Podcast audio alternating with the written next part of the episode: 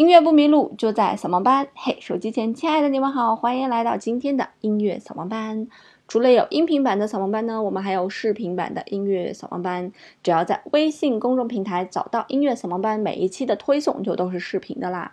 那除了视频版的扫盲班，还有这个最近还开了一些课程，就是主要是教大家弹琴吧，把一些乐谱简化了之后，然后呃，由视频的方式来教授。非常非常的便宜，五块钱以下吧，这些课程全部都在，所以大家可以去看一看。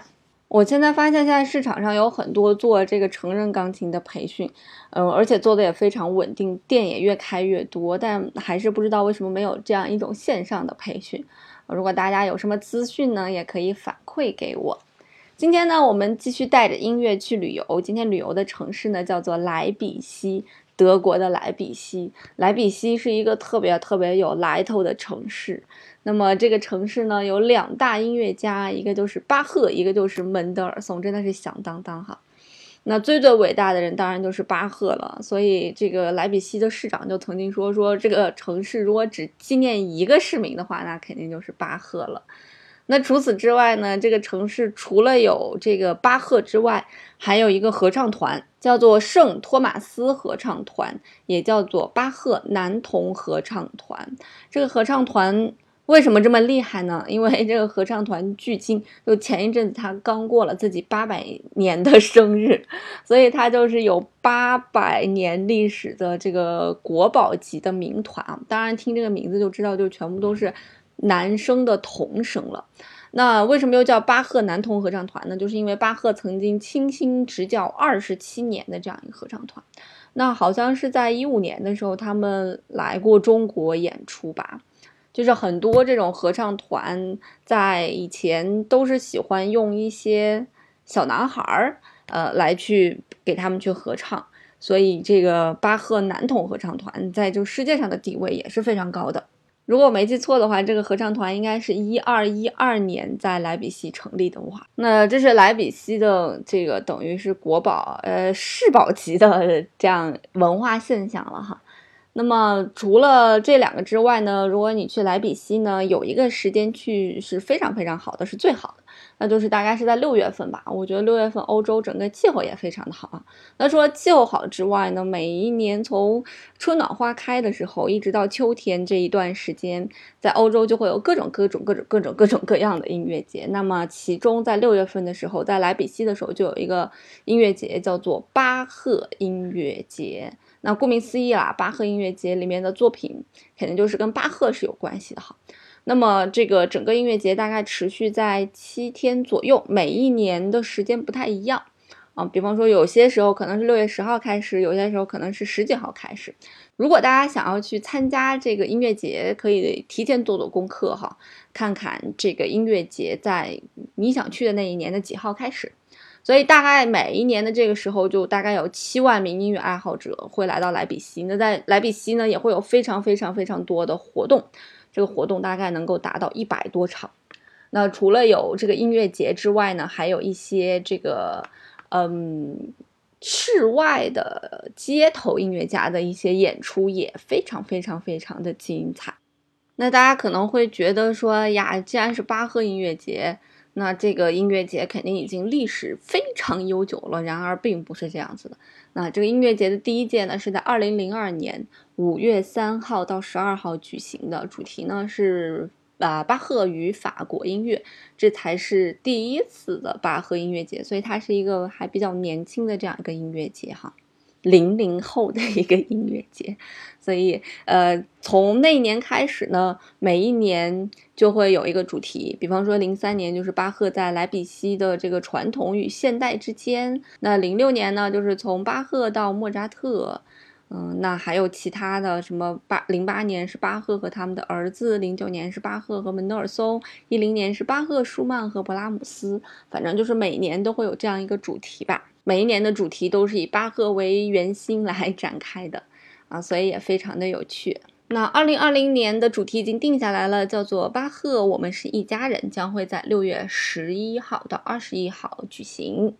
那届时呢，也会邀请各地的合唱团呐、乐团呐来到莱比锡来参加2020年的这个巴赫音乐节。除此之外呢，在莱比锡还有一个。一定要去的地方就是这个托马斯的教堂。我们刚才介绍了这个圣托马斯合唱团哈，那其实这个圣托马斯合唱团每周都要在这个圣托马斯教堂里面有一个定期的演出。那既然是教堂里面，基本上去演出的都是一些这个唱诗和宗教有关系的。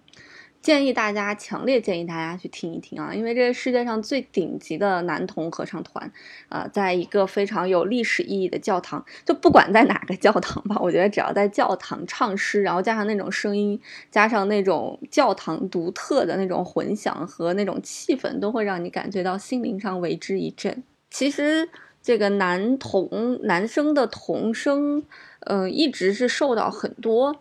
大师的喜爱的，就是包括一些非常严苛的指挥大师，他们有的时候在演奏，就是呃去直棒哈巴赫的一些作品的时候，就有一些女高音声部，他们就会让这个男童合唱团来承担。据说这个男童合唱团的这个声音就是像丝绸般的顺滑，像水晶般的纯净，啊，是这个可能是成年的女生。呃，我们受过城市的污染的女生是没有办法做到的，不像孩子的声音那么纯真。那女孩子的声音可能会有那个棱角在，但是男孩子的声音它会更圆滑一些。所以我觉得这可能是为什么男童合唱团这么受到欢迎啊，是最最受欢迎的这样一个嗯组织吧。反正我知道咱们中国有一个小吃，就是用童子尿去 去煮的那个鸡蛋，就是我看很多吃播他们就吃那个蛋，说是非常好非常好的，有什么功效一二三四五六七，啊，所以小孩子终归是珍贵的啊，没有被城市污染过的珍贵。好啦，那关于如何购票以及如何查看场次的问题，大家可以在谷歌上面去搜索 Bach Festival。然后打一个 L，就是莱比锡 L，它就会出现这个官网了。我不确定在百度上面有没有，大家可以去试一下哈。那么打开这个官网之后呢，它里面大多数的内容都是英文的，但是有一些呃内容可能会是德文的，所以大家如果用谷歌浏览器就直接翻译就可以了。那么呃，它还会有它的整个的 brochure。就是他的一个小册子啊，有哪些音乐家为这个呃音乐节背书，他们说了些什么？但那些基本上都是德语。那么后续的一些剧目的一些介绍，基本上都是英文的介绍。除了有各种各样的音乐会，还有各种各样的 tour，叫做带着你就是参观吧。那他的音乐会的这个票呢是有这个 package 的，就是你可以一起买。呃，它其中有一场康塔塔是不含在这个这个 package 里面的，那么剩下的呢都是包含在 package 里面的。那么如果全包呢，一共是十六场的这个音乐会是收你十场的票，然后减完大概是三百二十欧吧。呃，那还有就是你可以买。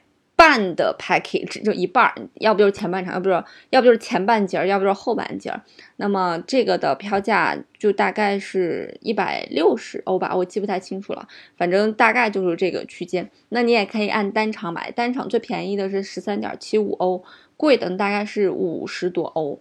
这个票好像是从六七月份已经开始卖了，所以大家如果想买票呢，可以抓紧到网站上去看一看。那今年的音乐会除了有巴赫之外，当然还有贝多芬呀、呃门德尔松啊、这个舒曼呀，以及他们的一些介绍，以及各种各样名目众多的各种展览介绍、参观也好，总之是一个非常丰富的可以了解。德国音乐的一个机会吧，我们都说欧洲的音乐最牛的就是德奥嘛，对吧？德国和奥地利。好啦，今天的节目呢就到这里啦，音乐不迷路就在扫盲班，我们下次再见喽。